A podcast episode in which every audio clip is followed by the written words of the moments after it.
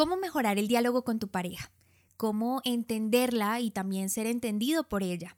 Todas estas preguntas las resolveremos con las cinco claves que te voy a entregar aquí de la comunicación efectiva aplicadas a las relaciones de pareja.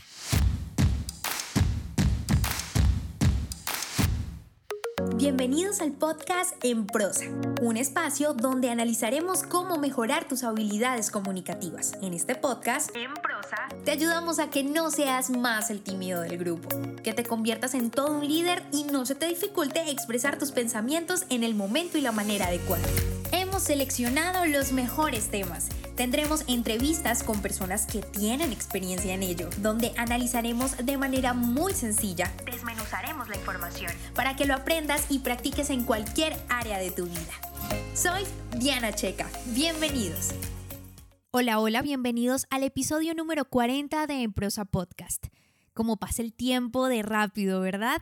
Ya son 40 episodios en los que juntos, porque yo también aprendo de ustedes y con ustedes, hemos aprendido a comunicarnos mejor. Estamos en el mes del amor, en el mes de San Valentín, una fecha que celebramos junto a nuestro ser amado, pero que si no tenemos una pareja en este momento también celebramos porque el amor debe estar presente en nuestras vidas, siempre siempre debe estar. La comunicación en pareja, un tema que se ha estudiado mucho y también se ha debatido muchísimo.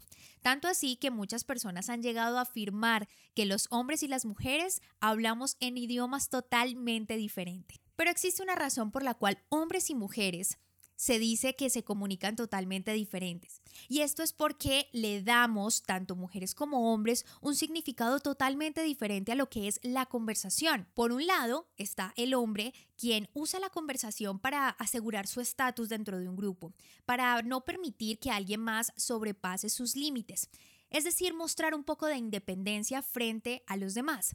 Las mujeres, en cambio, la usamos para negociar cercanía e intimidad. Y lo cierto es que la conexión para los hombres no se da a través de que le cuenten o no sus problemas la pareja, sino de vivir experiencias. Y al contarle esos problemas, lo que interpreta el hombre es que necesitas que te den una solución, más no esa cercanía como la interpretamos nosotras las mujeres. Lo que te acabo de decir está basado en un libro, Hombres y Mujeres en la Conversación. Y como son muchas las cosas que se dicen de cómo nos comunicamos entre hombres y mujeres, he decidido destinar este episodio para contarte cinco claves de la comunicación efectiva aplicadas a las relaciones de pareja.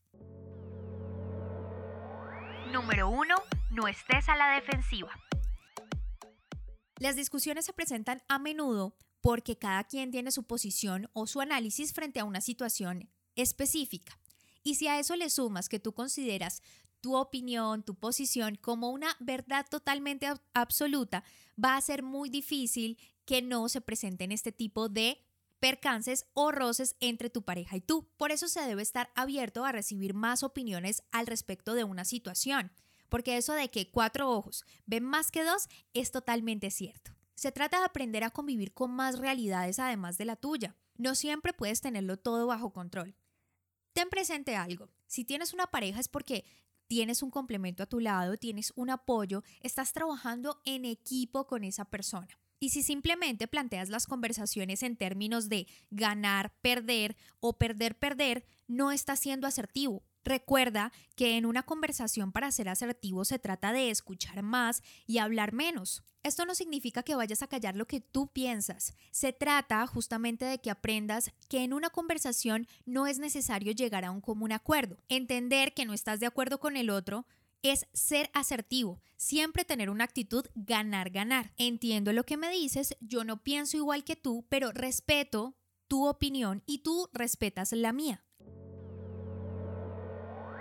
Número 2. Sé simple y concreto. Cuando de hablar se trata, estos dos principios son muy importantes. Es normal que cuando vas a decir las cosas intentes adornarlas pensando o sintiendo un poco temor a que te juzguen o ese temor a expresarte justamente. ¿Qué pasa cuando te pierdes en los detalles? en esas cosas que no son necesarias decir para lo que realmente estás buscando, el objetivo de tu comunicación, de tu mensaje. ¿Qué pasa? Que te pierdes en el camino con lo que realmente quieres decir, por los detalles, por las cosas que no son necesarias. Por lo que la invitación es a que tu mensaje siempre sea simple, es decir, que no sea extensa la idea, que sea corta, pero que exprese realmente lo que estás buscando. Para ello hay muchas maneras de hacerlo, yo siempre recomiendo la regla de los tres porque aquí no voy a ahondar mucho en el tema porque en otros episodios ya he explicado esa técnica, así que te invito a que vayas y escuches el episodio número 14 y episodio número 15 donde hablo de los mensajes efectivos para que me entiendas. Teniendo entonces tu mensaje mucho más simple, vas a ser efectivo justamente logrando ese objetivo como lo mencionaba hace un rato. Pero no basta simplemente con ese principio de que solo soy simple en lo que digo y ya está. Aquí también se trata de ser concreto, porque imagínate que tú le pides apoyo a tu pareja. Es un mensaje simple, pero también es muy global. Lo que vas a recibir de parte de él tal vez será un abrazo, un beso, reflejando justamente ese apoyo. Pero lo que tú realmente querías decirle con la palabra apoyo era que necesitabas apoyo con el tema de los niños, ayuda para llevarlos al colegio. ¿Te das cuenta la diferencia? De este episodio quiero que te lleves que si bien ser simple se trata de no dar rodeos en tus ideas, para ser efectivo debes aprender a ser concreto en tus ideas también. Número 3. No critiques o juzgues. Es muy importante que entiendas que las acciones del otro no siempre están relacionadas con atacarte, ofenderte o cosas por el estilo.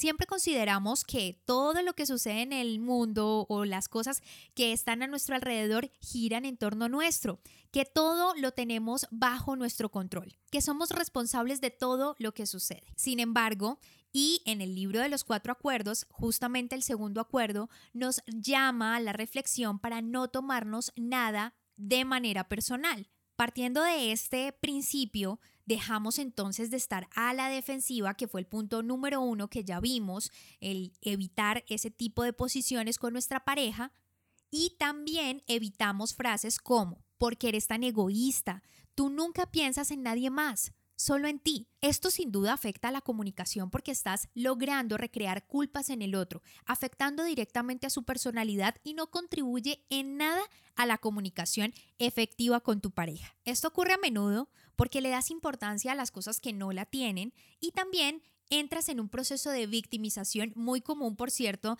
en nosotros los latinos. Por esa y muchas otras razones es mejor evitar la crítica y los juicios hacia los demás y aún con mayor responsabilidad si se trata de tu pareja. Evita ser acusativo, exprésate de manera simple y concreta para que no tengas la necesidad de enviar esos juicios que perjudiquen la personalidad de tu pareja. Número 4. Elogia a tu pareja. ¿Recuerdas la última vez que le dijiste a tu pareja lo que te gustaba de ella? Tal vez lo hagas a menudo, tal vez no, pero si quieres ser efectivo con tu pareja es necesario que no solo pienses en las cosas que te gustan de tu pareja, sino que también las expreses. Un principio con el que trabaja la comunicación efectiva es justamente mantener el interés y despertarlo de manera inesperada de tu audiencia, en este caso de tu pareja. Te hablo de sorprender a tu pareja, de decirle lo bien que se le ve una blusa o una camisa que hace rato no se ponga, por ejemplo, y lo hagas de manera genuina. Si se le ve bien, díselo.